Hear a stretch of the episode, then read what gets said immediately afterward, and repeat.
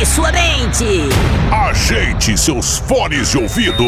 A partir de agora, Seu mundo será digital. No ar.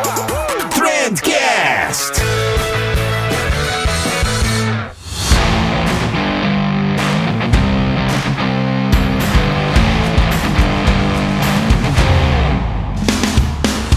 Galileu Nogueira Beatriz Guarese, sejam bem-vindos ao podcast que só é meu porque eu paguei o aluguel da sala.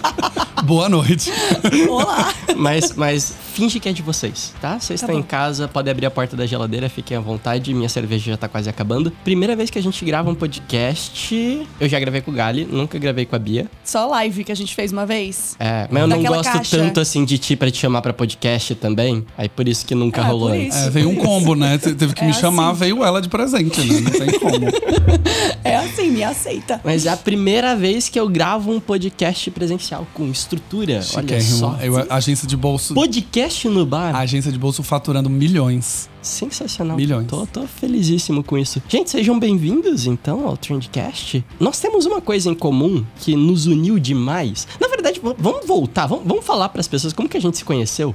Vocês lembram E disso? eu lembro, eu lembro. Também lembro. Foi momentos diferentes. Eu conheci o Gali, porque o Gali contratou uma assessora de imprensa. A assessora de imprensa achou meu podcast muito legal, aparentemente, e falou: tem um cara bom pra indicar pra você. Mentira, foi sua Foi. assessora que fez essa ponte? Foi ela, Achei sim, ele super babaca. Nem pra vir falar comigo direto. Mandou a assessora falar. Querido, Querido, ele é assim. Hoje em dia tu conhece, né? Tu sabe por quê? Querido, quem tá gravando aqui não é minha assessora, sou eu. Então me respeita. Não, mas a assessora encon- encontrou com ele e fez a recomendação. Falou: olha, existe um podcast muito bom que eu acho que vai dar uma liga entre vocês dois. E eu vou sugerir você como pauta ou como fonte, o que seja. E ele topou. Ele poderia ter falado, não quero esse menino chato. Mas Eu ele pensei, falou, não. quero. Pensei, Ele viu um potencial, Ai. né? Viu Ele- você, seu carisma. Fiz um background check. Background Foi- Vi check. que era um cara que tinha ética e falei, fechou. É isso. Piadas internas, gente. Piadas internas, infelizmente. Depois vocês vão saber, uma hora vocês vão saber. Uma hora a gente vai estar contando essa história num podcast. Eu preciso isso. ativamente lembrar que esse podcast também é em vídeo. É Tipo, eu isso. preciso segurar minha cara além das minhas palavras. Isso, e eu não pretendo editá-lo depois. Ai. Então vamos, vamos ah, pronto. evitar. Ai, Ah, pronto. pronto. Tá bom. Vamos, vamos. Se comporta, A expressão, a expressão corporal já aqui, ó, fechando. ó. Já fechando aqui. Mas tá, eu conheci o Galho assim, basicamente foi me usando, usando da minha imagem, Foi isso. querendo usufruir de mim. E a Bia foi na live daquela caixa. Aquela caixa chegou um e-mail na minha caixa de entrada pra fazer uma live sobre newsletter de uma empresa que eu não conhecia, mas eu te conhecia via agência de bolso, daí depois rolou aquela ponte. E aí a gente bateu aquele papo super legal. Inclusive foi o dia que eu conheci o Thiago, do Tira do Papel, que depois Uhum. também ficou meu amigo, porque na internet é assim. Ai, eu fiz o que não era pra fazer. Desculpa. Produção. O cara da produção ficou putaça, Ele só avisou, cara. ele só avisou. Não bata no microfone. É que Pum. tem, tem uma Não deu coisa, cinco tem, minutos. tem uma coisa sobre Beatriz que, que levou pouquíssimo tempo para as pessoas perceberem. Ela ocupa todos os espaços. Que a internet é assim, né? A gente vai se conhecendo, é que nem praga. A gente vai se, se, jun- se, se juntando. E aí foi isso. Aí a gente se conheceu ali. Depois também fortaleceu essa ponte via Galileu, que também eu conheci porque a gente criava conteúdo sobre branding, tinha a mesma chefe. E eu falei, acho que a gente precisa se conhecer. E Exato. aí assim a gente foi Aí se conhecendo. chegou um dia que eu estava em São Paulo, Isso. aí eu mandei uma mensagem pra ti, ou você mandou uma mensagem pra, Pra mim, gente não lembro almoçar. exatamente. Pra almoçar. Exatamente, daí eu falei, eu sou um homem casado, acho que eu vou almoçar com uma mulher, assim. Alô, Que- Carol? o que vão pensar de mim? Aí eu falei, vou chamar o Gali junto, que aí tá tudo seguro. Ah, pronto. Ah, É isso, pronto. não tem erro aqui, Não. né? Um homem Ai, casado, gente. uma noiva e um gay, né? Tipo, tudo certo. Tá- Conseguimos evitar um conflito. Os três entraram no bar. Três sentados numa mesa. Três sentados numa mesa. e com- Falando, falando por horas. Exato. Por horas a fio. Ah, foi e aí no- o Galileu chegou meia hora atrasado. É bom a gente pontuar isso também, porque hoje ele também chegou meia hora atrasado. Eu, tô cheguei percebendo um 20 padrão aqui. minutos atrasado. 20. Men- 10 minutos a menos. Tá.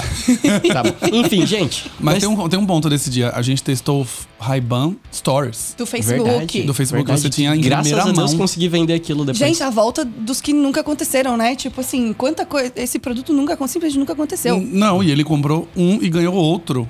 E depois ele ainda tentou, Tentou vender, vender. tentou vender pra mim. Também, eu Tentei quase vender comprei. pra vocês, eu quase vocês comprei. não foram trouxas o que- suficiente. Minhas acham que eu sou pobre, que eu não tinha dinheiro pra comprar. Eu quase comprei também, mas é que eu achava a ideia legal, mas no final, É, né? não aconteceu. Era legal pra quem, né? Porque você Exato. ficar filmando as pessoas falando não é muito legal. É, Eu usei ele uma vez, que eu fui brincar de pilotar avião. E aí eu gravei o, o negocinho. Foi o único momento que eu usei pra gravar, assim, me achei legal. Depois não usei mais, consegui vender ainda antes de viajar, mas agora eu tô doido pra comprar o Oculus Quest Pro. Vocês viram que tem Não realidade vi. virtual? Ele vai pro metaverso. Ele vai entrar tá, no pre- tá preparado pra isso? Porra, Não tô. E é um negócio legal, cara. Ai, eu não ai, tô lá vem- preparada não. pra, Eu- eu- eu pra sei. Lá, agência lá de vem bolso. os Que é metaversos. muito, muito hater do metaverso. Cético. Mas é legal.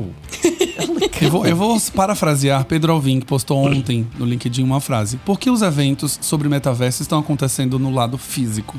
Por que estamos in- indo para eventos físicos no metaverso? Gente, Fica Não, aí a, a é- pergunta. essa é a parte zoada do, do pra a mim é assim, de quem foi a ideia de pegar um mundo virtual em que você pode colocar um óculos e ser, fazer, existir em qualquer ambiente Isso, essa parte é possível foda. e te coloca numa sala de reunião?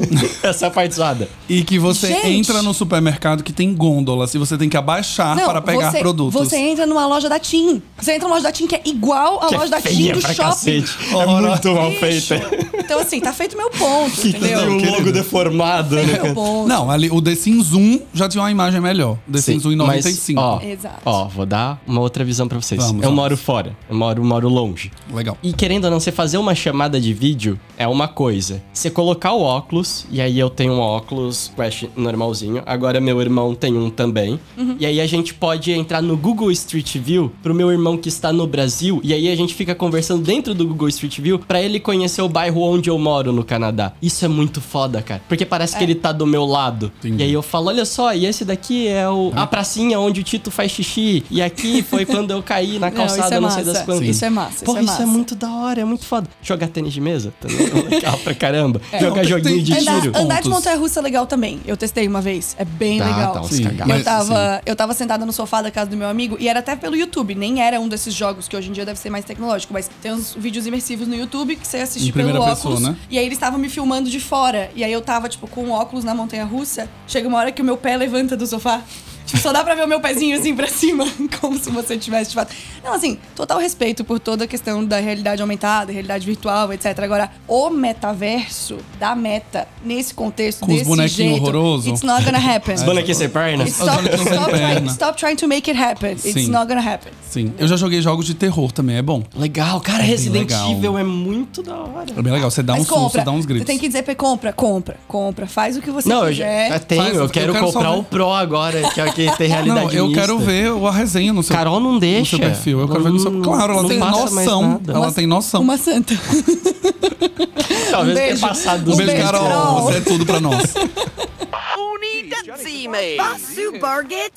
Ai, gente. Mas enfim, a gente não veio pra falar disso, não. Podemos falar mais disso também. Adoro falar mal das pessoas. Inclusive, a gente queria fazer um quadro no podcast aqui que era só falando mal de um monte de coisa. Falando mal de um monte de gente, a gente bipa tudo depois. Ótimo. Vai ser maravilhoso. O hate, ele une as pessoas, né? Ele conecta as pessoas. Mas o que mais une nós é que nós tivemos algo em comum. Nós tivemos um RD Summit, né? Esse ano que talvez tenha sido, não vou falar por vocês, mas foi o momento mais importante do meu ano, quiçá da minha carreira. Então foi muito foda. E eu queria entender de vocês como que foi a preparação de vocês, como que foi esse momento. Segundo RD Summit palestrando da Bia, então a Bia foda-se. Mas, Gali, como Boa que noite. foi pra ti? A gente precisa fazer um disclaimer aqui pra quem tá assistindo, que essa relação é open bullying. É, Isso. Isso tá já foi bem. combinado, tá tudo bem. Assim, a gente se trata assim mesmo, a gente se ama no final do dia. Sim. Mais ou menos também. Como é que foi pra vocês essa experiência? Se era algo. Porque era o tema da minha palestra, etc. E eu deixei isso muito claro que era algo que eu queria muito pra cacete. Mas pra vocês, como foi? Era algo que vocês queriam também? Era algo que, ah, surgiu a oportunidade, tamo lá valendo. Pra Bia, como é que foi a segunda vez? Foi mais legal, menos legal que a primeira? Contem-me, por favor. Bom, pra mim, assim, eu sou de Florianópolis. Eu vou ao RD Summit como participante desde 2016. Cada RD Summit pra mim tem uma história. Então, 2016 eu tinha acabado de chegar dos Estados Unidos, tava querendo me mudar pra São Paulo, tava procurando emprego, tava ansiosa, tava angustiada, não tava conseguindo. Foi muito carregado e aí no último dia de RD Summit, no último happy hour, eu recebi uma ligação de um amigo que tava em São Paulo, falou: "Bia, vem que eu tenho uma vaga pra ti". E a gente já tava bêbado, eu fui pra dentro da feira de negócio tentar ouvir a ligação, não sei o quê. Então, 2016 teve essa história, 2017 eu fui pela empresa que eu tava, que eu tava trabalhando na época. 2018, não vou lembrar o que, que teve, mas assim, todo RD Summit tem, tipo, algum amigo, algum evento, alguma coisa. E aí, 2019, eu já tinha Beats to Brands, que é a minha newsletter. Toda quinta-feira, nossa caixa Tem link de na bio? entrada. toda quinta-feira, nossa caixa de entrada para mais de 21 mil pessoas. Ó, já temos uma atualização Queridos, desse número. aqui, ó. Eu tô de olho nessa tagline. Muito bom. Esse podcast, só pra níveis de comparação, tem seis ouvintes. Três Mentira. estão na sala. Mentira, a gente vai jogar ele no grupo da Beats. A comunidade da Beats é maravilhosa, engajada. Como que é o nome da comunidade da Beats? Beatsers? Ah, eles se, Beaters. eles se chamam de Beats Bitucas. Lovers. Mas Beats a gente Lovers. precisa de um nome melhor. Vamos, vamos trabalhar nisso. Bitucas. Bitucas. Mas em 2019 já tinha Beats to Brands. E assim, respondendo a sua pergunta, pra uma pessoa nesse meu contexto de Floripa, sempre trabalhei com marketing, sempre fui ao RD. O RD era o sonho. Era o cheguei lá, entendeu? Eu cheguei lá na minha vida, na minha carreira, era aquilo ali. Em 2019, eu já tinha Beats, eu já, eu já tinha palestrado aqui ali. Desde 2017 eu fazia pequenas palestras sobre branding e tal. E aí teve um formulário de curadoria Tipo, ó, se inscreva pra palestrar. E lá fui eu, né? Beatriz não consegue ver essas coisas. Ela, ela- é importante para as pessoas saberem. Eu sou a pessoa do não, eu sempre tenho. E eu vou atrás, né, do da humilhação. Não, mentira, porque no fim dá tudo certo. Me inscrevi no formulário e fui selecionada. E 2019 foi um momento muito marcante porque eu sempre fui uma pessoa na minha vida, na minha carreira. Vocês dois sabem disso, assim. Eu sempre fui muito onde eu trabalho. Ah, onde, onde que a Bia trabalha? A Bia trabalha aqui, a Bia trabalha ali. A Bia... Eu sempre quis trabalhar numa empresa grande, tipo, numa marca que ninguém questionasse, sabe? Não, a Bia é foda, a Bia trabalha ali. Então, eu tava na, na expectativa, tipo, da, da minha carreira, né, alavancar dessa forma. E aí, quando eu cheguei no RD Summit, eu cheguei com uma palestra sobre newsletter e eu era a Beatriz da Beats to Brands, que era uma marca que eu tinha criado da minha cabeça, num post-it, feito no Canva, jogado na, na internet do jeito que eu tinha, assim, o Galileu quer morrer com o meu branding, ele sabe que ele é todo caprichoso e tal, e eu for fazendo as coisas. E aí, eu fui parar no segundo maior palco do evento. Tinha 3 mil pessoas. Tinha fila na porta da tenda pra me ver, entendeu? Beats to Brands. Então foi uma parada que mudou a minha cabeça Pra sempre, assim. Tipo, cara, eu sou capaz de muito mais do que eu acho. Eu me levo até os lugares. Não é nenhuma empresa, não é nenhum empregador. Então, isso foi uma chavinha que virou pra mim, que nunca mais desvirou. Eu pude materializar a Beats to Brands também, né? Tipo, uma coisa é você, você falar com X mil seguidores, se inscrever pra. Mas uma sala, 3 mil pessoas, tipo, você colocar aquilo ali físico, é muito louco, assim, o impacto. Não é um monte de árabe, né? Exato, não é um monte de bot. Então, teve isso, que foi um momento muito marcante. Tipo, de verdade, foi uma mudança Sim. de mindset pra vida da minha parte. E aí, 2020 veio a pandemia, mas eu tive com a RD online, né, no, no hostel, hostel. 20 e 21. E 22, então, se 19 eu tava ali, começando a Beats, me descobrindo enquanto criadora de conteúdo, enquanto profissional, quem que eu era, quem que eu queria ser. 2022 veio pra consolidar os últimos anos de, cara, audiência, alunos, comunidade, patrocinadores, consolidar essa mudança minha de vida também, de cara, isso aqui é meu, e eu construí, é uma parada muito massa. Então eu tava nessa coisa de, cara, se em 2019 eu fui pro segundo maior palco, será que 2022 é o meu momento? Porque a plenária tem uma mágica e uma aura que eu não sei se pra mim que ia desde 2016 e sentava lá e via os meus ídolos e via aquela sala daquele tamanho, a produção que eles fazem também é muito É muito foda, bom, né? é Tipo, eles muito, te muito, vendem muito aquilo aí que é meu sonho. Então eu tava numa expectativa muito grande pra será que chegou o meu momento? E aí chegou o meu momento. Esse momento é dela. E aí eu fui pra plenária, fui pro maior palco do RD Summit e eu ainda vou precisar de um tempo pra elaborar o que isso representa. Tipo, se em 2019 foi essa, essa coisa do eu não preciso de nenhuma marca, eu sou eu e a minha marca tem essa força, tem esse poder. Acho que 2022 também foi uma coisa de em 2019 eu tava muito cheia de, ah, vou falar de newsletter, vou falar do que eu sei, do que eu faço. Eu, eu não queria que as pessoas me achassem too much, não queria que elas me achassem uma impostora, etc. Em 2022 eu tipo assim, eu não devo nada Ficou pra babaca ninguém. pra cacete. Dá licença, querida. Dá Eu licença. fiz Antes uma ela era palestra. humilde. Eu fiz uma palestra sem pedir licença, sem pedir desculpa. Eu simplesmente coloquei tudo que eu acho, tudo que eu sou, tudo que eu acredito. Tipo, eu tava inteira naquele rolê. E ter entregue ela daquele jeito pra aquelas pessoas, ter recebido o feedback depois, cara, tá sendo o máximo, assim. Eu ainda não acordei, eu acho, da última semana. Tá bem Então legal. acho que essa tua última palestra foi melhor que a primeira. Foi muito melhor que a primeira. E assim, eu valorizo muito a primeira. A primeira tem um lugar muito especial no meu coração. Mas, olhando a minha performance, olhando aqueles slides, quem eu era, como eu tava vestida, como eu tava agindo, como eu tava falando, eu acho que 2022 consolidou, assim, essa Bia. Que vem da Bia de 2019, que é feita das descobertas que a Bia de 2019 fez, mas que é outra mulher, sabe? É outra pessoa. E, cara, foi muito massa. Esse ano não palestrei na plenária, o que no final das contas eu achei do caralho, porque eu ainda tenho o que fazer.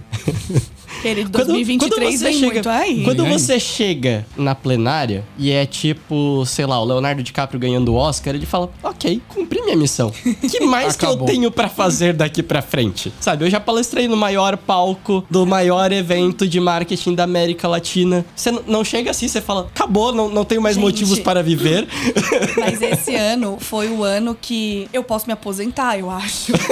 Porque assim, eu cheguei a 20 mil assinantes, o que é uma marca, cara, super relevante. Fora o faturamento da Beats, através de alunos. Isso porque o e-mail morreu e tal. Isso porque o meu morreu, Queridos. exato. Tá morto, ninguém usa, ninguém acessa, é só pra fazer registro no site. Eu, esse ano eu fiz um TEDx. Cara, eu fiz um TED em agosto e tive na plenária Se a senhora setembro. quiser humilhar muita gente, eu vou pedir pra você se retirar, por favor. Vai ficar só eu e o com você. Câmera, por Não, favor, pode quando- cortar esse lado aqui. Quando você pensa em, em sonho realizado, assim, tipo, o que que. Você começa a criar conteúdo, você começa a se comunicar com as pessoas. Em quais lugares você quer existir? Cara, na maior plataforma de é, ideias do mundo, no maior palco do meu evento favorito do ambiente mais massa de marketing do Brasil. E eu existi nesses dois lugares no span de dois meses. Então, assim. Web Summit vem aí então. Cara. Nossa, massa, hein? Ah, mas aí agora tem que. Eu juro, eu vou ter que reavaliar, tipo, pensar, refletir muito, assim, o que, que ainda falta. Mas eu acho que é isso, não falta nada, sabe? Nesse momento só me, me sobra. Eu só transbordo, tipo, pras pessoas. é, eu tô nessa, tipo, tudo que vier daqui pra frente é lucro. Mas eu também não tô nem um pouco afim de parar, entendeu? Que só fica mais legal, mais especial, mais desafiador. Então eu tô animada pro que a vida vai aprontar pra mim. Será que vai chegar que em algum momento,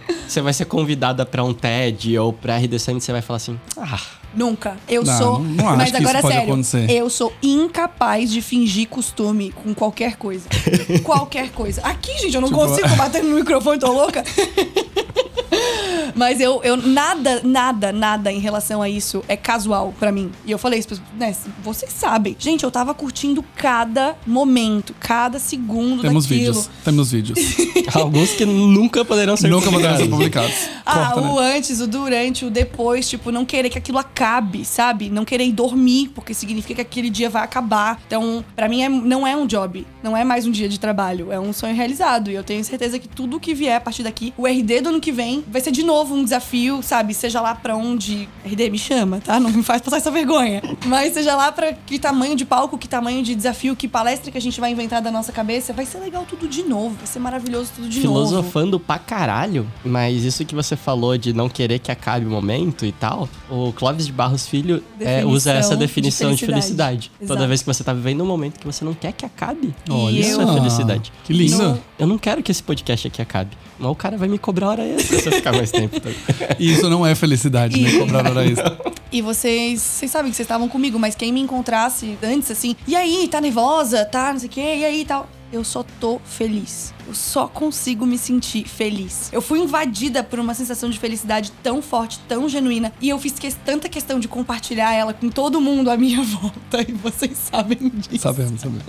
Vocês usam até um pouquinho demais? Que é bem demais. Que eu não consigo imaginar um momento desse sendo casual. Tipo, o nervoso dá uma baixada, de fato. Tipo, ah, palestrar esse ano foi muito mais relax do que palestrar em 2019. 2019 eu tava naquele palco tentando sobreviver. E você, eu assisti o vídeo, né, recentemente, depois do TED. Você assistindo, você enxerga, tipo, a minha voz trêmula, a minha linguagem corporal, os meus slides bem certinhos. Bem, passa slide, fala sobre slide. Passa slide, fala sobre slide. Bem, ó, tô aqui apresentando isso aqui pra vocês. Tudo sobre mim naquele lugar, naquele momento era essa garota tá tentando sobreviver. Esse ano é tipo, essa garota tá curtindo muito esse momento. Tá E em chapadaça. tudo, em tudo, totalmente, totalmente chapada da endorfina, da adrenalina, de tudo que É, eu só vivi. da endorfina, só. Foi maravilhoso. Aqueles que cortam totalmente chapada. Mentira. É, exato. Mentira. Palestrante Beatriz sobe no palco chapada. RD. que subiu no palco da RD Chapada. RD tá aí, ó. me chama, pelo amor de Deus. Não Chapada de endorfina. caras. Chapadinha de endorfina. Because I got high, because I got high, because I got high. Magali, é a primeira vez que a gente palestrou. Ou seja, nada garante que a gente vai estar na segunda. Podem ter achado tudo um lixo.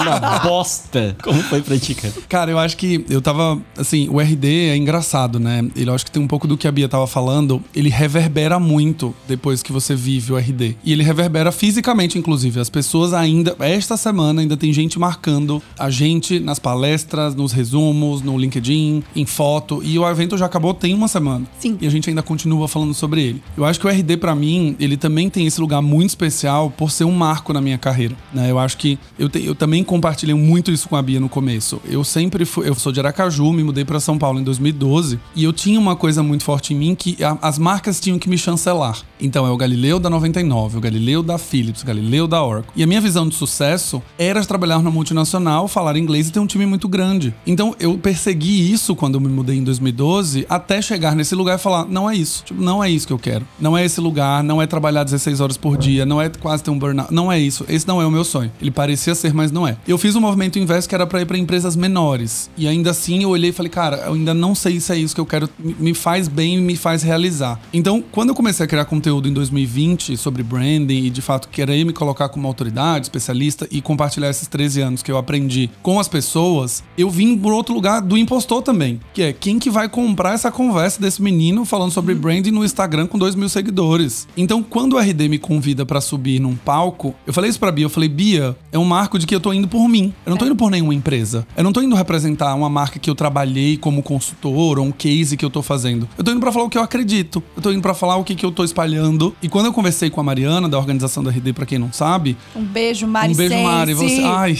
Mari Sense. Perfeita. Perfeito, sem defeitos. Ela falou uma coisa que eu achei muito legal. Ela falou, cara, a proposta do RD é revelar pessoas novas. É. dar palco pras pessoas novas. E isso eu posso dizer que literalmente aconteceu comigo. Eu fui uma pessoa que nunca palestrou no RD, fui convidado pro RD em 2022 e caio no palco principal no primeiro evento que eu vou pra falar sobre um assunto que é um assunto muito interessante, as pessoas querem saber, mas eu jamais imaginava que isso ia acontecer. Você foi protagonista da novela das nove sem ter passado por uma malhação, rapaz. Eu fui. Exato, eu Jade. fui- Porque choras, Jade Porque Picon. choras, Jade Picon. É, exato.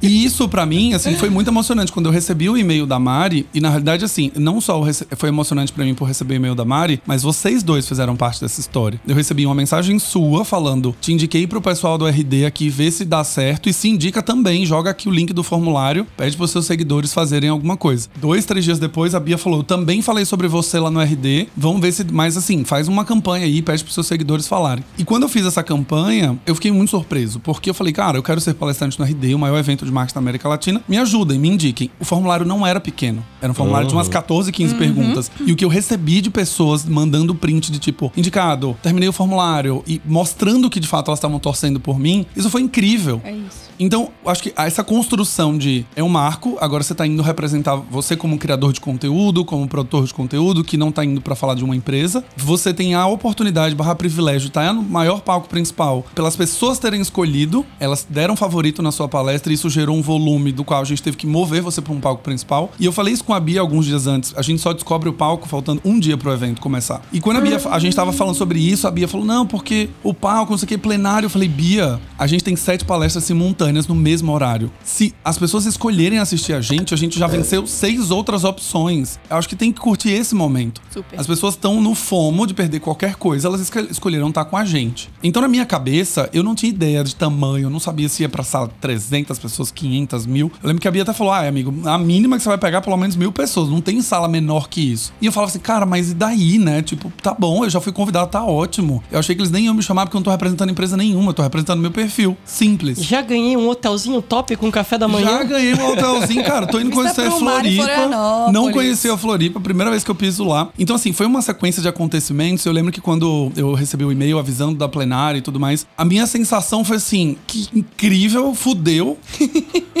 que maravilhoso, me ferrei, sabe? Foi meio, meu Deus do céu. E agora, eu lembro que eu liguei pros meus amigos chorando, assim, desesperado. Eu falei, gente, eu tô muito feliz, mas eu tô com uma sensação estranha, porque eu tô feliz, mas eu tô com uma puta responsa de realmente colocar minha voz num palco que depois vai ser avaliado. As pessoas vão avaliar a gente de alguma maneira, mesmo que não sejam estrelinhas ou não, ou um questionário, mas elas vão avaliar. E ali era o meu one single shot. Na minha cabeça era, ou eu de fato faço essa apresentação ser a melhor da minha vida, pra eu ser convidado para sempre, ou essa vai ser uma apresentação meia-boca do qual eu não vou me orgulhar. A minha preocupação era exatamente a mesma. De tipo, será que eu estou preparado? Será que se eu esperasse mais um ano eu não ia estar melhor preparado pra aproveitar essa oportunidade? Isso eu acho que não é uma coisa que, que a gente tem que colocar na cabeça, né? Eu- uma pessoa me perguntou esses dias numa caixinha: como que você fez pra controlar essa síndrome do impostor? Você vai subir num palco pra falar o que você acredita. E eu falei, cara, se uma pessoa que trabalha numa empresa me confia um convite pra palestrar pra pelo menos 1.500 pessoas, ela não vai arriscar a carreira dela pra uma pessoa ruim? Minimamente. A gente tá falando sobre o emprego dos outros. Né? Então eu sabia que nesse lado do impostor não ia sofrer muito. Mas era muito sobre: será que esse conteúdo é bom o suficiente pra estar ali naquele palco? Será que ele vai entreter 5 mil pessoas num nível em que as pessoas vão sair orgulhosas de terem pago 3 mil reais no evento? Será que esse conteúdo vai ser visualmente atrativo? Será que as pessoas vão querer tirar fotos? Será que as pessoas vão querer aprender a notar coisas? Então a minha cabeça era muito sobre a entrega. Como que essa entrega tem que ser feita? Como essa entrega precisa ser perfeita? Eu sou megalomaníaco, já vocês me conhecem. E a partir do momento que eu falei, vou subir neste lugar, se independente de um palco de mil ou cinco mil pessoas, vai ter que ser a melhor apresentação da minha vida. Eu não sei se eu vou voltar outra vez. Tipo, é uma sensação que me veio muito forte. Então eu fiz toda a preparação, óbvio, depois a gente vai falar sobre isso. Mas quando eu subi ali, eu falei, cara, entreguei, é isso. Espero que as pessoas gostem, vou me divertir nesse momento. É nervosismo, sim. É luz na sua cara, é duas câmeras te filmando, é um painel de LED, sei lá, de 14 metros de altura. Eu fiquei, tipo, um pequenininho ali no LED. É verdade, você é gigante. É, exato, eu tenho 1,90m, fiquei um pequenininho, imagina. Mas assim, eu acho que depois quando eu saí, a gente vai falar também sobre muitas dessas coisas, mas quando eu saí, a sensação era, cara, que incrível poder fazer parte disso. E que grato eu estou pelas pessoas que optaram por estarem ali me assistindo, pro pessoal do RD ter me chamado e ter me dado uma oportunidade. E isso me levava em outros caminhos, não só o menino de Aracaju que veio para São Paulo e de fato conseguiu o que queria fazer, mas eu acho que veio num lugar que eu comecei a pensar muito também, que é super importante discutir sobre construção de marca, que não é sobre número de seguidores, não é sobre popularidade, não é sobre a gente ser famoso, não é sobre. É simplesmente o conteúdo que a gente entrega. É incrível o suficiente para estar ali. E construir autoridade não é só sobre isso que as pessoas no mercado hoje estão pensando que é. Né? Então, quando eu pensei sobre isso, eu falava com os meus amigos. Eu falei, gente, eu tenho 27 mil seguidores. Eu comecei a criar conteúdo dois anos atrás. E pro RD isso não importou necessariamente. Ninguém me jogou na sala pequena porque eu tenho menos audiência. Ou ninguém me jogou na sala pequena porque era só a primeira vez que eu tava ali. Não, é simplesmente colocaram um tema, as pessoas votaram, enfim. E vai lá e entrega o que você tem que fazer. Então, isso pra mim foi muito especial. Foi muito especial. E parece um sonho ainda, que também eu tô nessa meio. Às vezes é. Puta, a gente ia cortar, cara. Que merda. Por isso- e por isso que a gente tá aqui falando sobre isso, que a gente não quer despertar. Não, a gente e, eu, assim. hoje eu recebi um, o- alguns vídeos, né, do que eu tinha feito lá, de palco, essas coisas, e eu olho e falo assim, cara, como eu queria viver tudo de novo. Sim, sim. Tudo de novo. Eu Sim. queria sentar no sofazinho que me maquiaram, eu queria subir, colocar o microfone, eu queria tudo de novo. Só que daqui a um ano, né? Então. Contagem Mas- regressiva.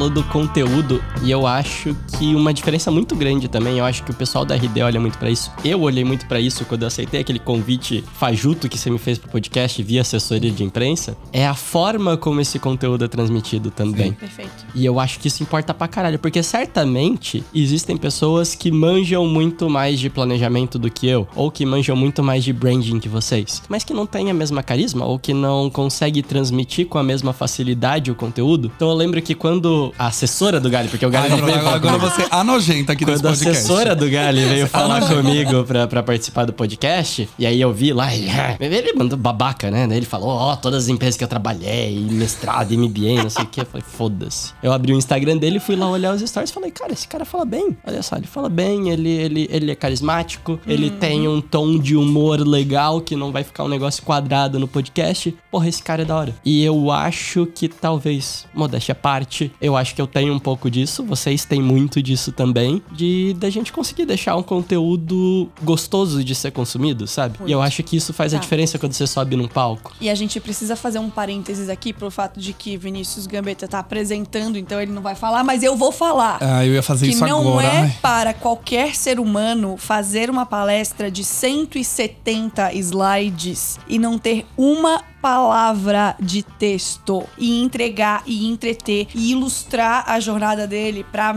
quantas pessoas tinham naquela sala? Sim, 3 acho que mil? mil. mil. Pra 3 mil não, pessoas? Não, não, Não, não. era tinha quase dois 2 mil, era Duas- 1.800. Vamos- vamos de Enfim, 2 mil pessoas que fizeram muitas fila. pessoas. E isso, e assim, eu tô te dando esse biscoito mais do que merecido, porque não é pra qualquer um ter o nível de cuidado, o nível de criatividade. Não é casual. Juro por Deus, não é casual. Ter o nível de cuidado, o nível de criatividade, o nível de apreço por aquele espaço espaço a ponto de pensar como você vai contar a sua história da melhor forma, ilustrar ela quase quadrinho a quadrinho, frame a frame e deixar isso claro pra uma plateia que não te ovacionou por acaso, ovacionado, lágrimas, a- em palmas todas de as pessoas de pé, pé, pra esse homem. E mas agora falando do Gali, falando de mim, assim, tem isso. A gente tem muita autenticidade no que a gente faz. A gente tem muito coração no que a gente faz. Vocês estão rindo de mim porque eu sou eu sou muito. É o amor. É, porque eu fui falar de amor, eu falo de amor o tempo inteiro. E drogas. Amor e drogas. Mas a gente tem essa coisa de levar as coisas a sério porque elas importam pra gente. Aquelas pessoas que estavam lá importam pra gente do mesmo jeito que quem me lê importa pra mim, seus alunos importam pra você, sua comunidade importa pra você. E é isso que as pessoas sentem quando estão sentadas na cadeira ali assistindo a gente, sabe? E é isso que tem valor. E eu fiquei muito feliz, e agora falando voltando pro RD, eu vou ao RD desde 2016. Esse ano, e eu escrevi isso pra eles, por isso que eu vou falar isso publicamente, porque eu já falei no, no particular. Esse ano, com a estreia do Gali, a estreia do Pedro Alvim, a minha estreia, a estreia do Eric, da Semrush, que arrasou. Do Gambetta, que veio do, do Canadá. Gambetta, que veio do Canadá, que entregou uma puta de uma palestra. Eu vi uma mulher, vai me fugir o nome dela, mas uma mulher de Manaus, negra, dando uma palestra na plenária com 10 dicas de marketing. A Pequena Lô. Cara, o case do, da WGSN, tipo, insights, insights, insights. Eu nunca tinha visto um evento, sério Uma mesmo, trilha. assim, com tanta qualidade de conteúdo e, e- e de parar e olhar pra aquilo e pensar, cara, este é o evento que eu queria que a Beatriz de 2016, quando tava lá pensando na vida, na carreira, confusa, ansiosa, essas são as palestras que eu queria que ela tivesse sentada assistindo. E é muito massa, eu juro, fico toda arrepiada. É muito massa e ganha ainda mais significado pra mim ter feito parte disso nesse contexto, nesse momento. Porque é gente que leva a sério, é gente que sabe do que tá falando, sabe? É. E hoje em dia, Esse quando a gente corte pensa... vai pro perfil da RD Summit. E quando a gente pensa em conteúdo e internet em 2022, existe essa aura de charlatanismo, de mais falar, mais aparecer do que entregar de O fato. empreendedorismo de palco, O empreendedorismo né? de palco. Não teve, pelo menos na minha rodinha, na minha panelinha aqui, não tem empreendedorismo de palco. Tem palco. E tem palco merecido. E, tem palestra. E Como tem... eles filtram, né? Porque a gente tava brincando de fofocas de pessoas que a gente não gosta e bastidores, etc. Mas, assim, não vou dizer que não existe, mas tem muito pouco, cara. É, se- em geral gente- é muita gente boa, muita gente legal, E, gente e se a gente olha junto. pro mercado de infoprodutores, toda essa galera, eles não estavam lá. Verdade. Eles não, não tem ninguém desse, desse mercado que é grande, que é gigantesco, Vai lá mas ensinar a fazer seis em sete, né? Exato, né? Fica aí um comentário. Mas essas pessoas não estavam lá, né? E isso que eu acho, eu acho que assim, pra mim o grande ponto da curadoria do evento é que ela consegue ser, ela consegue dar protagonismo pra pessoas como nós, que simplesmente chegaram lá e apresentaram sem nenhum histórico de outros eventos ou de outros palcos. Tipo, a Bia você ainda podia falar não, mas ela veio do TEDx, TEDx vamos trazer speaker, ela, querido. TEDx speaker e tal. Respeita a minha gente história. é- e é isso, assim, eu, eu olhava pra mim e falava, gente, a única coisa que me faz ser escolhido pra lá é os seguidores terem me indicado e eles entrarem no perfil e ver um conteúdo bom. Porque todo o resto, as empresas que eu trabalhei, as coisas que eu já fiz, legal, muito bom, mas assim, isso não me garante um palco, isso não me garante que eu sou um bom speaker, isso não me garante que eu sou um bom apresentador e que vou conseguir entreter. Ao mesmo tempo, ele dá essa abertura, o evento dá essa abertura pra gente mostrar esse potencial. Então, quero dar o biscoito também publicamente ao menino Gambetta. é que a gente assistiu a palestra dele É. e a gente acompanhou a dinâmica também. E eu acho que assim, toda vez que eu falo da apresentação dele, eu não consigo terminar. Porque é justamente. o- Existe uma entrega. Existia. Quando ele termina a palestra dele, já dando spoiler, porque vocês não vão ver, porque não vai ficar disponível no YouTube. quando ele termina a palestra dele falando que se todo mundo prestar atenção, ou todo mundo conseguir ter aprendido alguma coisa que ele ensinou ali, ele entrega a última etapa do projeto dele, do planejamento, que é de fato o maior evento da vida dele. E essa frase, ela não é uma frase comercialmente colocada para ser bonita. Ela é de fato o que você estava vivendo. Ali era o palco da sua vida, era o maior projeto da sua vida e você estava vivendo isso. Não à toa que as pessoas, um, choraram, dois, eu chorei também, óbvio, né? E eu fico falando dela e eu sempre me dá aquele. Nossa, porque eu lembro exatamente da entonação, eu lembro Exato. do olhar pra baixo, eu lembro de você colocando a mão na frente pra não chorar e as pessoas, tipo, não paravam de aplaudir. Tem, tem- temos filmado isso daqui, depois ele vai colocar um corte aí. A gente Sim. tem isso filmado, então. Eu gritando no teu vídeo. Exato, a gente gritando, alucinada, sabe? Alucinada. E eu acho isso muito incrível, porque ao mesmo tempo que a gente vê todo esse charlatanismo que roda a internet e que dá protagonismo a uma galera que fatura milhões, milhões pra ensinar como ganhar dinheiro ganhando dinheiro, ensinando a como ganhar dinheiro, a gente tá aqui preocupado preocupado em fazer um conteúdo decente. E todos nós aqui gastamos dinheiro pra isso. A gente tem que lembrar também. V- vamos falar então do Mestre Biel? Mestre Biel, Mestre Biel, você não está aqui, uma pena, mas você está nos nossos corações. Agora parece que ele morreu, tá ligado? Agora explica, agora explica, né? Pelo amor de Ah, não, o Deus. Biel está vivíssimo. Ele acredito que está em Blumenau nesse exato momento. Ele viria para cá, mas as passagens estavam 3 mil reais. Não fazia sentido. Então ele está nos nossos corações, mas vivíssimo, tá? Ele não está morto, não. Ele está vivíssimo. Quem é Biel? Ai, Biel, bom, a pessoa que apresentou o Biel é que vai fazer o, o merchan dele, né? Porque assim, a gente veio na rebarba. A gente, pe- uma pessoa generosa, compartilhou os segredos, né, da- das preparações e a gente Tá, simplesmente- mas Vamos vamos só da- dar um contexto geral. Tá bom. Quando a gente descobriu que íamos palestrar no, no RD, a gente levou isso a sério, realmente. E aí, mérito pra gente. Eu acho que nem todo mundo leva nessa seriedade toda. A gente Sim. criou um grupo no WhatsApp chamado Hackeando RD. A gente queria causar. A gente queria fazer alguma causar Pra gente muito, coisa. descobrir é como que a gente ia fazer algo junto. Exato. E a gente começou, de fato, a se preparar, cara. Com, com muito tempo de antecedência. É, tinham três pra- meses. A gente recebeu o convite em agosto, você recebeu antes, mas você ignorou o e-mail da Mari. é, tá tudo bem. Mas foi em agosto, eu acho que a gente recebeu o convite. Não, Foi em agosto. foi antes. Eu acho que foi antes também. Deixa eu Foi ver, antes, vamos, vamos abrir antes. agora. Teve isso e a gente se juntou, porque daí nessa altura a gente já se conhecia, eu conhecia Galileu, conhecia você, que todo mundo se conhecia entre si. E teve esse momento que foi muito engraçado pra mim, que foi, eu fui convidada pro RD, os amigos foram convidados pro RD, aí além de vocês dois ainda tinha o Eric. Fazendo uma correção. 14 de junho foi o primeiro e-mail que eu recebi da Mari. Ou seja, a gente recebeu junho, julho, agosto, setembro, outubro, cinco meses antes do evento. É, eu já tinha recebido um pouco É, antes. uns seis meses antes. Eu Seis meses. também- Ou seja, tempo demais pra gente se preparar e levar a É. sério. Aí, os amigos todos começaram a ficar fritos e começaram a falar comigo. Bia, e aí, como é que você fez? Bia, e aí, como é que se prepara? Bia, e aí? Porque o Galileu nunca tinha nem ido ao RD. Vini tinha ido uma meia vez, mas também tava na fritação da palestra. E eu tinha feito um TEDx e daí, de repente, eu virei o guru de apresentações dos amigos. Foi tipo, ela já sabe, ela já subiu no palco, ela sabe como funciona, Mal sabe tudo. sabem eles que antes de subir no palco do TEDx, eu tava achando que eu ia desmaiar. Tipo assim, Soubemos, soubemos disso Sim. também. eu Eu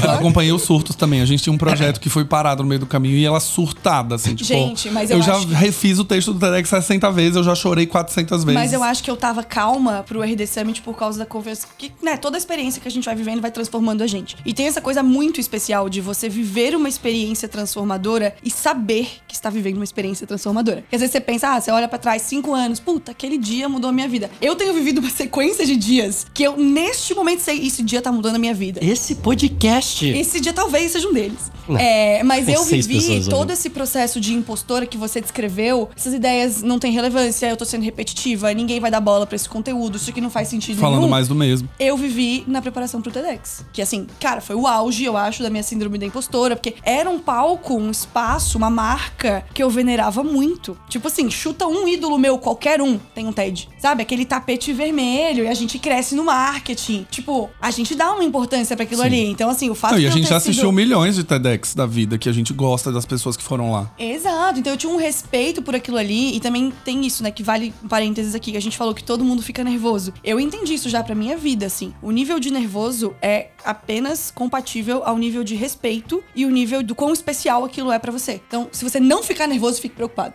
O nervoso faz parte. Mas, enfim, TEDx, eu tava quase infartando, quase desmaiei né, antes de entrar no palco e tal, mas fui, vivi, venci. Fiz um TED do qual eu me orgulho muito, muito mesmo do resultado daquilo, das ideias, da postura, de, de tudo. Gente, assim, foi maravilhoso. E aí os amigos começaram, Bia, como é que faz?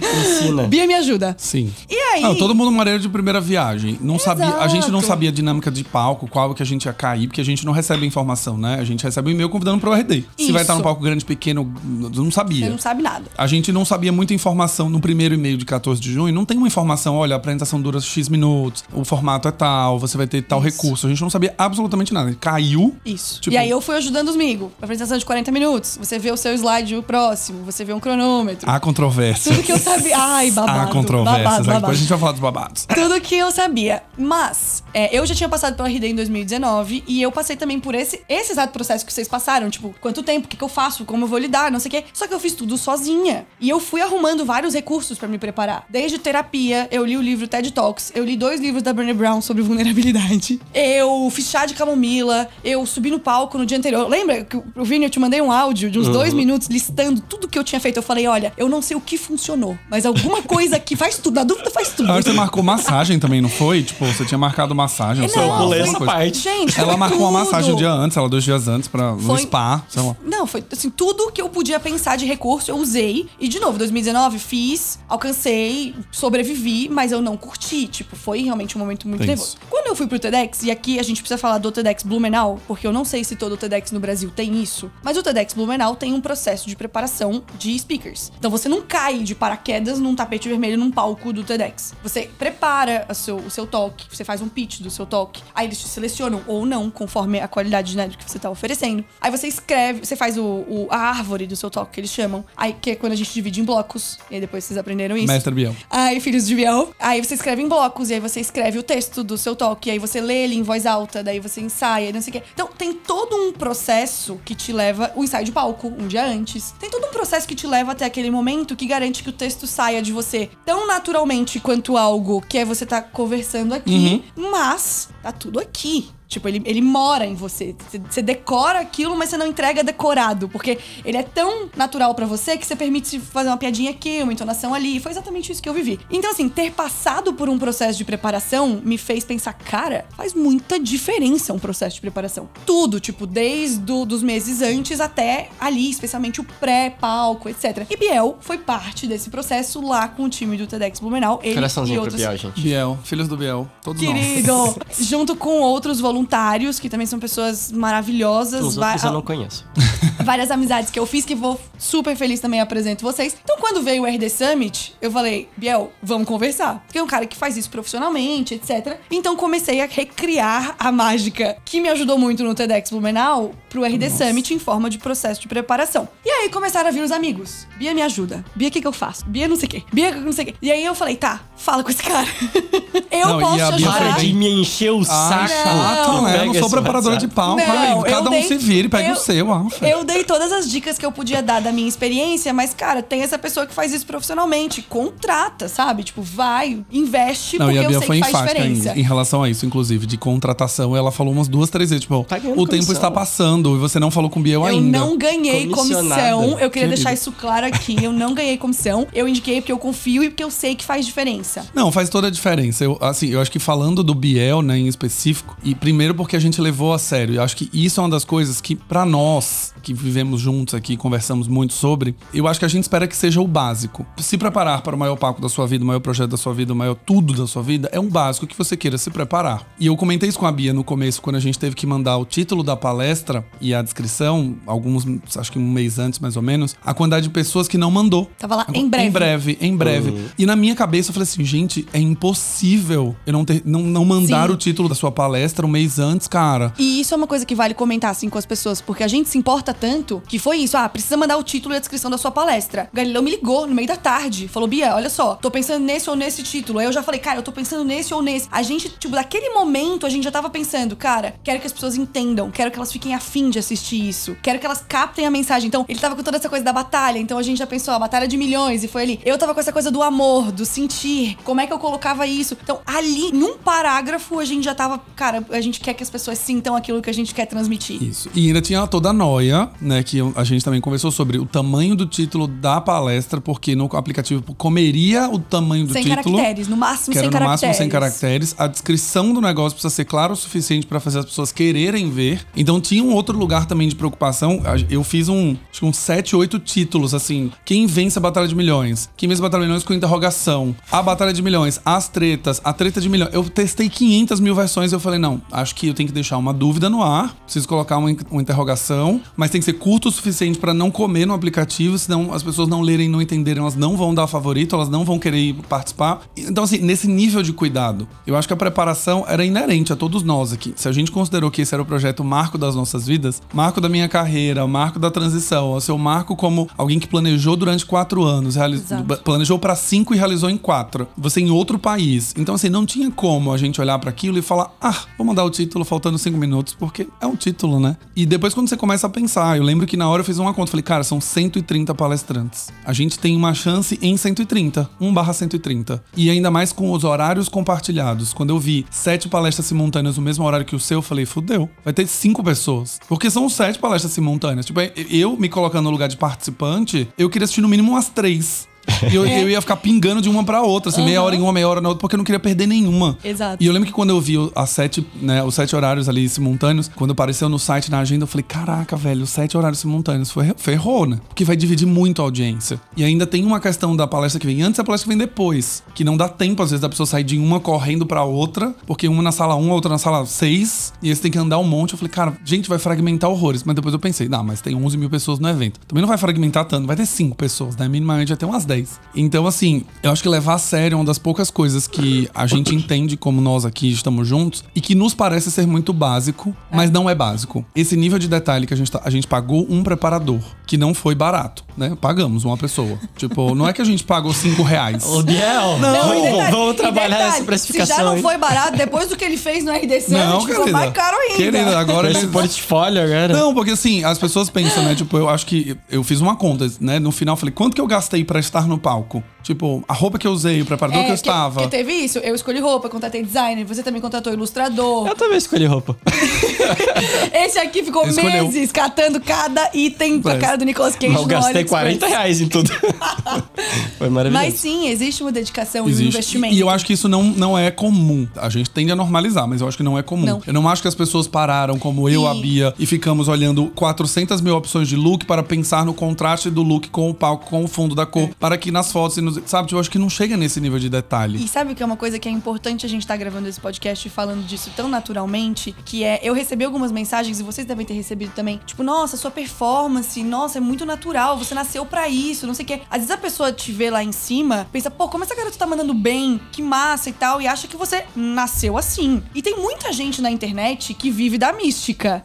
De tipo, não, a pessoa é iluminada, nasceu assim, feita pra isso, etc. E eu sou uma pessoa, e, e em tudo, gente, eu vou, pro, vou pra podcast, vou pra tudo, começo a contar o backstage das coisas, é de horrorizar qualquer um, que tipo, que eu não devia revelar esse tipo de coisa. Não, é porque na tá aqui internet os sentada- bonitos do Instagram, né? Isso, eu devia estar aqui sentada dizendo, não, gente, foi ótimo, fiz um TEDx, assim, Pra quem veio de TEDx, imagina, RD. eu podia estar aqui cheia, né? Não, cara, eu me preparei. Eu vi tanta diferença no processo de preparação que eu investi no processo novamente. Eu recomendei o processo pros meus amigos, eu compartilhei o processo com os meus amigos. Eu vivi aquilo intensamente e essa energia estava refletida no que as pessoas viram. Não, e elas Não é percebem, tipo, isso é um Beatriz é iluminada, nasceu para os palcos. Não, existe um trabalho, uma preparação, uma energia que é criada ali que é de quem se importa, sabe? Dia anterior a temos gente pergun- tava- dizer tava agora, temos perguntas sobre bastidores? Não. Essa, é, Essa já. aqui- Não, aqui tudo tá bem. as perguntas sobre Porque eu acho que isso é um ponto massa. Já que estamos falando sobre bastidores e isso se refletiu no palco, que as pessoas bateram palma e choraram, etc, né? É, se a gente puder. A gente filmou um pedaço do ensaio, tem, temos imagens, mas se as pessoas pudessem ver o desespero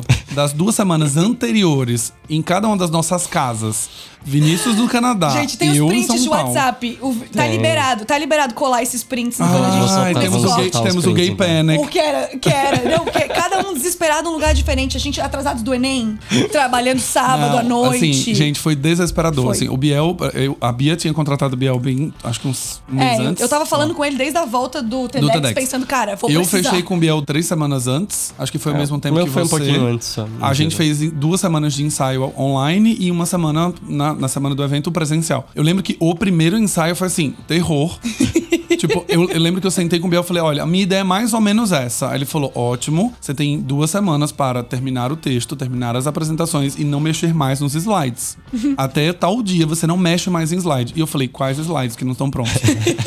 então, assim, é, a gente ficou três semanas nesse Eu- processo. Quando eu apresentava sozinho, eu mandava bem. Eu apresentava pro Biel, eu travava na hora. Eu falei, fudeu, ele é um. Vão ter, tipo, duas mil pessoas Não, o na minha desespero- frente. o desespero foi Ele é real. só um e eu tô travando. Sim, e no dia do ensaio em si, e eu vou falar da minha performance em si, assim, a primeira apresentação foi terror, assim. Eu lembro que eu me perdi completamente na dinâmica de slide atual, slide seguinte. Passador na mão, Passador lembra? na mão, minha mão travada. Eu ficava com a mão parecendo um boneco, não conseguia mexer direito. Estourou 10 minutos o tempo. Estourei 10 minutos do tempo, depois eu apresentei pro Biel, eu, eu comi 10 minutos, eu apresentei antes, fal- ainda faltavam 10 minutos pra acabar. Até o Biel falou: não, não se preocupa, terminar antes não é um problema. Falei, gente, mas 10 minutos antes é muito. Você terminar Tô cinco perdendo minutos. tempo de disposição. Exato, exato. Alcance, frequência e consistência. Então, assim, eu acho que tem um negócio legal, e isso é uma coisa que nos faz também ser verdadeiros pra nossa audiência e comunidades, etc. É que não existe persona, né? A gente não, Não. tem. Não é um personagem criado no Instagram pra ficar parecendo que é uma coisa que não é. É verdade. A gente tem sim as nossas imagens, óbvio, a gente mostra a parte legal, a parte bonita, etc. Mas tem um lugar que você fala, cara, as pessoas sabem que. É, a frase desse menino, ela acho que é uma frase que resume a vida. Que é quem é de verdade sabe quem é de mentira. Eu acho que isso é um fato, assim, as pessoas veem no palco, elas veem isso. Assim, os feedbacks que eu recebi em LinkedIn e tudo mais é. Deu pra ver a dedicação que você Exato. colocou, que vocês colocaram no palco. E se a pessoa sentiu a dedicação simplesmente por assistir, cara, nosso trabalho já tá feito. Feito e muito bem feito. Então, Biel, S2 pra você. E eu tenho uma pergunta boa aqui pra vocês agora. Eita Deus, pergunta Lá bônus. Porque vocês são especialistas em branding. Em cada um de vocês está criando a marca própria. Eu queria que vocês avaliassem a construção de marca de vocês. O que, que vocês acham que vocês deveriam ter feito diferente nos últimos anos? Ou que vocês acham que foi um puta de um acerto da hora e que foi massa pra caramba? Finge que vocês estão dando consultoria para vocês mesmos agora. Excelente. Vou fazer isso em um minuto. Vai. Não, um minuto não. Não, pra dar o Cinco. corte bonitinho? Pra fazer o tamanho dos Quiser em um shorts. minuto, dá um corte. Não, eu acho que assim, olhando pra trás, são dois anos, né? Que eu tô construindo conteúdo profissionalmente. Acho que agora eu posso falar profissionalmente porque tem agora uma sequência, tem patrocinador, e aí sim profissionalmente. E vivendo disso também. Olha, acho que a minha construção, por ser uma pessoa que trabalha com branding, trabalhou com grandes marcas e pequenas e etc., eu fiz tudo muito planejadinho. Então, sempre fui consistente em relação à cor, sempre fui consistente em relação a visual, sempre fui consistente em relação a discurso, formato, etc. Mas eu acho que a construção, olhando pra pontos acertados, foi entender que branding pode chegar no mainstream, mostrando pras pessoas que branding tá em tudo. E então começar a falar, por exemplo, de marca e branding, olhando pra Big Brother, olhando pra Anitta, olhando pra GK, é justamente fazer com que todo mundo entenda que existe marca. Você pode ser médico, advogado, você vai entender. E eu acho que isso foi uma coisa que eu identifiquei rápido, que era a visão de raio-x. É tipo, eu tô mostrando pras pessoas que as marcas afetam a nossa vida todos os dias. Seja você médico ou não, seja especialista ou não em branding, elas estão moldando seu comportamento. E transformar esse conteúdo num conteúdo simples de entender, com certeza foi um ponto muito forte. Isso foi uma coisa que eu falei, cara, é isso, esse é o formato, já entendi. Não vou perder tempo fazendo sete segredos para construir marca. Multiplica o seu. se- Não é isso. Esse não é o meu conteúdo. Não é acho sobre. Que não é sobre isso. O que eu faria diferente olhando pra trás? Eu acho que teve um dado momento que eu insisti muito em fazer tudo muito sozinho. Então, assim, ah, não, as análises eu tenho que escrever todas, eu tenho que revisar todos. O layout eu preciso ser muito controlador. Nossa, não, não pode sair desse jeito, tem que sair exatamente como eu tá planejado. E em alguns momentos eu me via travado, do tipo, ah, eu vou ter que subir esse conteúdo, mas eu não gostei, acho que eu vou atrasar, vou jogar pra amanhã. E essa lógica de algumas vezes você fala, vamos fazer um teste, vamos subir de um outro jeito. Ou se ficar inconsistente, tudo bem, a gente no próximo post a gente conserta. Então, óbvio, é um lado muito meu de querer controlar essa narrativa, fazia com que eu quisesse ficar o tempo inteiro controlando. Eu, por exemplo, faço um formato hoje de Reels, que é aquele fundo verde, que fica analisando campanha, comunicação. Eu acho horroroso esse formato. Fe- esteticamente, eu acho feio. Mas ele funciona muito bem, as pessoas adoram. Então é uma das coisas que eu falo assim, cara, não vou fazer, não vou fazer. E se eu fizer o fundo verde, eu vou pra um estúdio gravar no Chroma Key, vou editar com Ele é iluminação. Só que não, não precisa. Então isso foi uma das coisas que eu acho que eu faria diferente. É, e não ter entrado no YouTube é uma das coisas que eu penso também muito, assim, cara. O YouTube é uma plataforma que eu não tô presente at all, assim. Não tem nada meu no YouTube a não ser... Agora está. Esse Agora vídeo estou... está no YouTube. Não tem nada meu, autoria minha, só do que eu já participei, de canais que já me chamaram e tal, mas o resto não tem nada meu. E eu acho que o YouTube tem um lugar que também eu fui entendendo feedbacks recentes que é: "Ah, eu adoro ouvir você falar. Eu acho muito legal a maneira como você explica". Então tem um negócio visual de, do YouTube, de você dar um episódio de 10 minutos, dar um play, as pessoas quererem assistir. Assistir essa dinâmica, ver o microfone, ver o seu jeito, suas expressões. Então isso é uma das coisas que eu olho pra trás e falo, cara, YouTube é uma plataforma, e ainda mais ela remunera, né? Então a gente receberia AdSense. Essa. Pouco, mas, ah, mas, né? mas assim, pensa que a gente tá recebendo zero. Então, recebendo 5 reais tá, já, já é um lucro de 500%. Então, assim, eu acho que é uma das coisas que pro ano que vem, por exemplo, eu quero 100% entrar no YouTube e ter canal, conteúdo, Só fazer uma errata? 500% de zero não, Não, é, é, zero, não é, não é nada, é zero. É, acabo de assinar o meu atestado de humanas, né? Não, 15% de zero é zero, né? No final do dia, gente. Na realidade, eu aumentei 500 vezes. Não, também não, né? Zero. Triste. Não, aume- não, enfim. Aumentou em 5 reais. Aumentei de 0 pra 5. É isso. Humanas. Então acho que olhando pra, pra uma construção zona assim, eu acho que um grande resumo. Eu estou muito orgulhoso. Eu acho que, de novo, o RD é um lugar que atesta que essa marca foi construída de uma maneira que chamou atenção, minimamente. E você, Beatriz Guarese? Ah, vocês vão rir de mim, né? Mas eu acho. Eu que- sempre soube, eu sempre fiz tudo certo. Vai falar. Não, não tem como. Não tem como explicar o sucesso da Beats to Brands ou da minha marca pessoal sem falar que é porque eu coloco o meu coração em tudo que eu faço.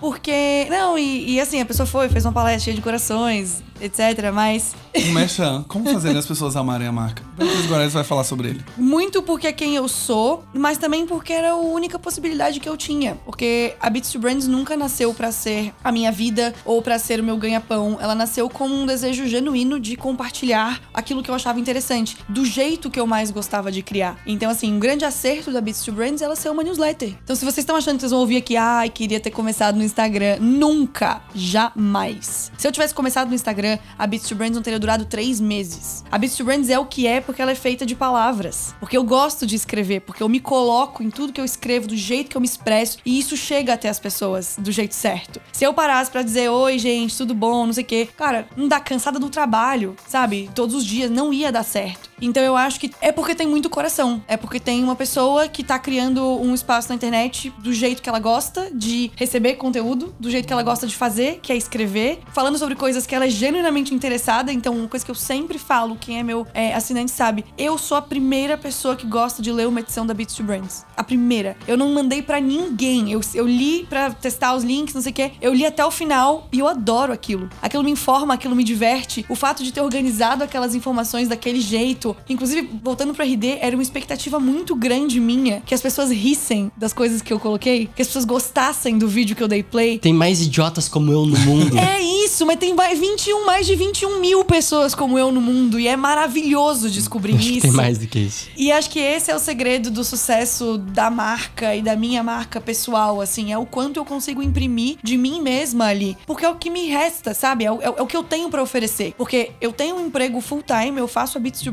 Brands no meu tempo livre. Tem sido assim desde 2018, quando ela surgiu. Então, nem que eu quisesse ser uma corporação, uma empresa, pensar vários canais estrategicamente. Não, aqui eu vou replicar conteúdo daqui e tal. Não existe isso. Eu sento às 10 da noite, eu escrevo uma edição. Eu- até às duas da manhã, muitas vezes. Eu penso uma palestra, eu quero aquela referência do Nickelback, porque eu quero que as pessoas sintam aquilo. Isso é o que forma a minha marca. Óbvio, pensando no que eu faria diferente, eu sempre penso que eu podia fazer mais. Eu podia me dedicar mais, eu podia terceirizar mais, eu podia aparecer mais. Eu sempre fui uma pessoa muito. Não, quero ficar aqui escrevendo, não quero ser muito vista. Daí comecei a fazer stories. Mas até hoje eu não tenho coragem de fazer reels, sabe? Não, não sei se eu gosto da ideia da minha imagem circulando por aí. Ao mesmo tempo que eu existi naquele palco pra 5 mil pessoas, eu era dona daquele lugar. Então isso já me deixou pensando, pô, será que é um momento pra aparecer mais e pra colocar mais a minha cara, mais até do que a minha identidade ali? Mas aí entra o meu mantra pessoal, que é eu faço o melhor que eu posso com os recursos que eu tenho e eu colho frutos maravilhosos disso. E eu repito pra mim mesma, sempre, sempre que começa a bater a ansiedade, devia ter feito um reel sobre isso. Devia ter, ah, fulano postou sobre aquilo. Eu escrevi uma Beats to Brand sobre isso três semanas atrás, cara. Por que, que eu não postei no Stories e virei. Você Que acabou bate? de fazer um Reels agora. Esse É. negócio é Reels. maravilhoso. Porque ela ela começou o podcast falando assim: eu gostei de vir gravar aqui porque eu preciso de cortes. então Gente, vai é se ter eu ano paro- todo, o ano inteiro. O Se ano eu inteiro. paro na minha casa pra me filmar, não faço, entendeu? E, e bate isso. Poxa, eu podia estar existindo em mais redes sociais, de mais maneiras, mas eu não ia dar conta. Então, eu hoje reconheço que o que me trouxe até aqui é o que eu tive recurso de tempo, de esforço e de espaço mental, de criatividade pra fazer. Talvez poderia ter feito muito mais, mas olha quantos frutos maravilhosos eu já colhi disso. Pelo menos dois mega frutos. Olha só! Então, eu não tenho do que Duas reclamar. bituquinhas. Duas bituquinhas. Eu acho que a minha marca tem muito coração, porque é disso que ela é feita, que não existe outra opção pra mim. Muito bom, cara, que coisinha bonitinha. O meu conteúdo. Eu, ia- eu ia devolver cheguei essa a- pergunta É, agora. Eu falo, você querido. acha que a agência de bolsa, todas as suas submarcas, porque é um império. Tá tudo perfeito. Temos muitos impérios.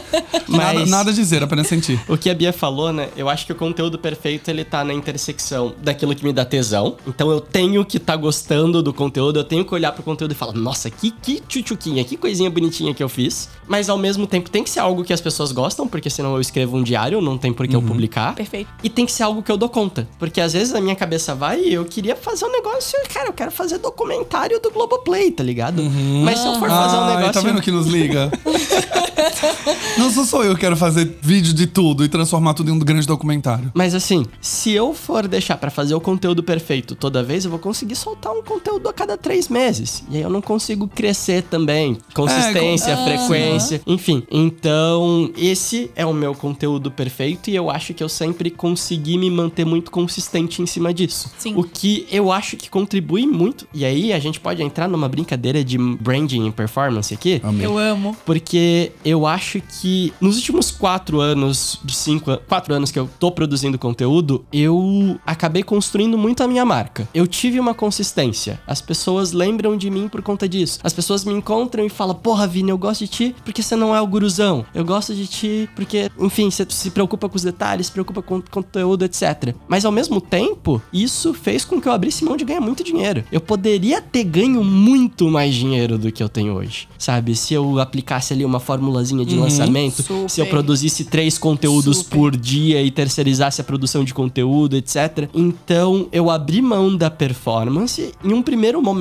eu acho que talvez não tenha sido, como que eu posso dizer, eu não queria. Então, intencional? É, intencional. Intencional, Isso, sim. perfeito. Então, em um primeiro momento, não foi tão intencional. E hoje, olhando pra trás, eu falo, porra, que da hora. Que bom que eu não fiz isso. Porque talvez eu tivesse com muito dinheiro agora, com uma marca vazia, sabe? Igual a gente vê vários caras do Sim. 6 em 7, que, tipo, porra, não é que eles construem. As pessoas admiram ele porque ele tem dinheiro, porque ele sabe fazer dinheiro. E só. Não necessariamente por quem ele é. É, e eu acho que mesmo que a gente olhe pra essas pessoas pela imagem que elas constroem, que eu acho que a gente tá falando de uma massa do Brasil que aspira a estar naquele lugar, né? Quando você faz uma promessa de copy que você vai vender 6 em 7 no seu próximo produto, é o que todo mundo quer. É ganhar dinheiro em casa, ganhar dinheiro fácil e ganhar muito dinheiro muito rápido. E eu acho que, de novo, quando eu olho pra nós três aqui, o que nos liga no final é colocar no nosso coração naquilo que importa. Eu acho que todo mundo aqui sente orgulho do conteúdo que faz, todo mundo olha e pensa: seria um post que eu gostaria de ler? Porque se não for, eu não vou fazer. Ah, mas é um- é uma trend que tá todo mundo fazendo, a gente não faz. Ah, é um post que tá todo mundo comentando. Tá, mas a gente, se não fizer sentido, a gente não vai falar e a gente não vai gastar energia pra produzir. E mesmo que aquele conteúdo faça sentido, mas ele não seja comercialmente bom, a gente também vai fazer. E tem uma coisa que é quando a gente pensa no retorno do conteúdo, né? Que geralmente as pessoas começam a criar conteúdo na internet visando o 6 em 7, o produto, o vender, o se vender nessa internet que a gente vive hoje. E eu acho que essa pessoa, ela tá fadada a fracassar porque ela nunca vai ter o suficiente.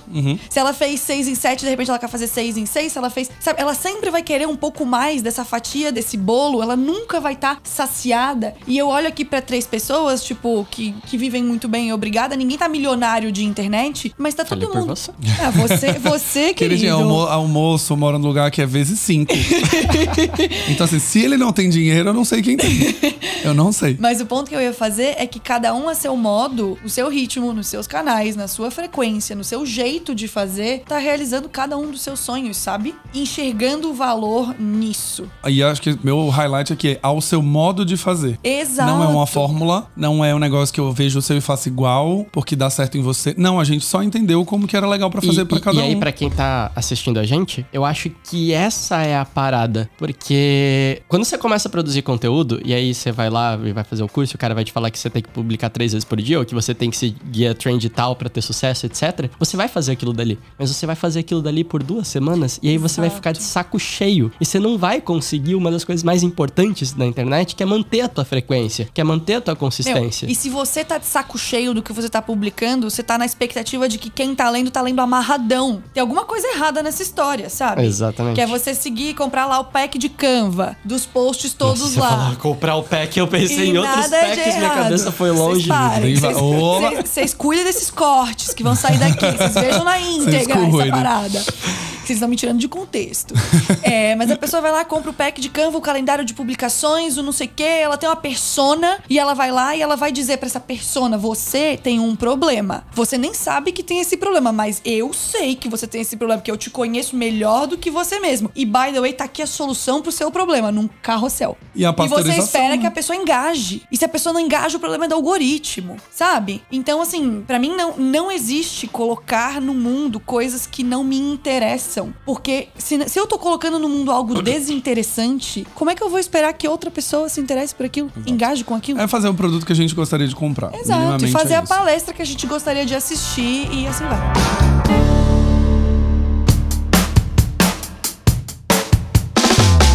A gente tá acabando. Não! Estamos, estamos acabando. Por que choras? Por que choras, editor? Quero que acabe. Estamos acabando, mas indo nessa, já, ah, vamos aproveitar os últimos cinco minutinhos pra falar mal, gente. Eu conheci um cara da internet recentemente, sem citar nomes, mas eu internet. fui comentar sobre um conteúdo que ele tinha feito. E que eu falei, tipo, porra, aquele conteúdo que você fez lá, legal. O cara não fazia ideia do que, que eu tava Uhum. falando. Ele não sabia qual conteúdo que ele Ai, o, tinha ghost, o feito. Ghostwriter.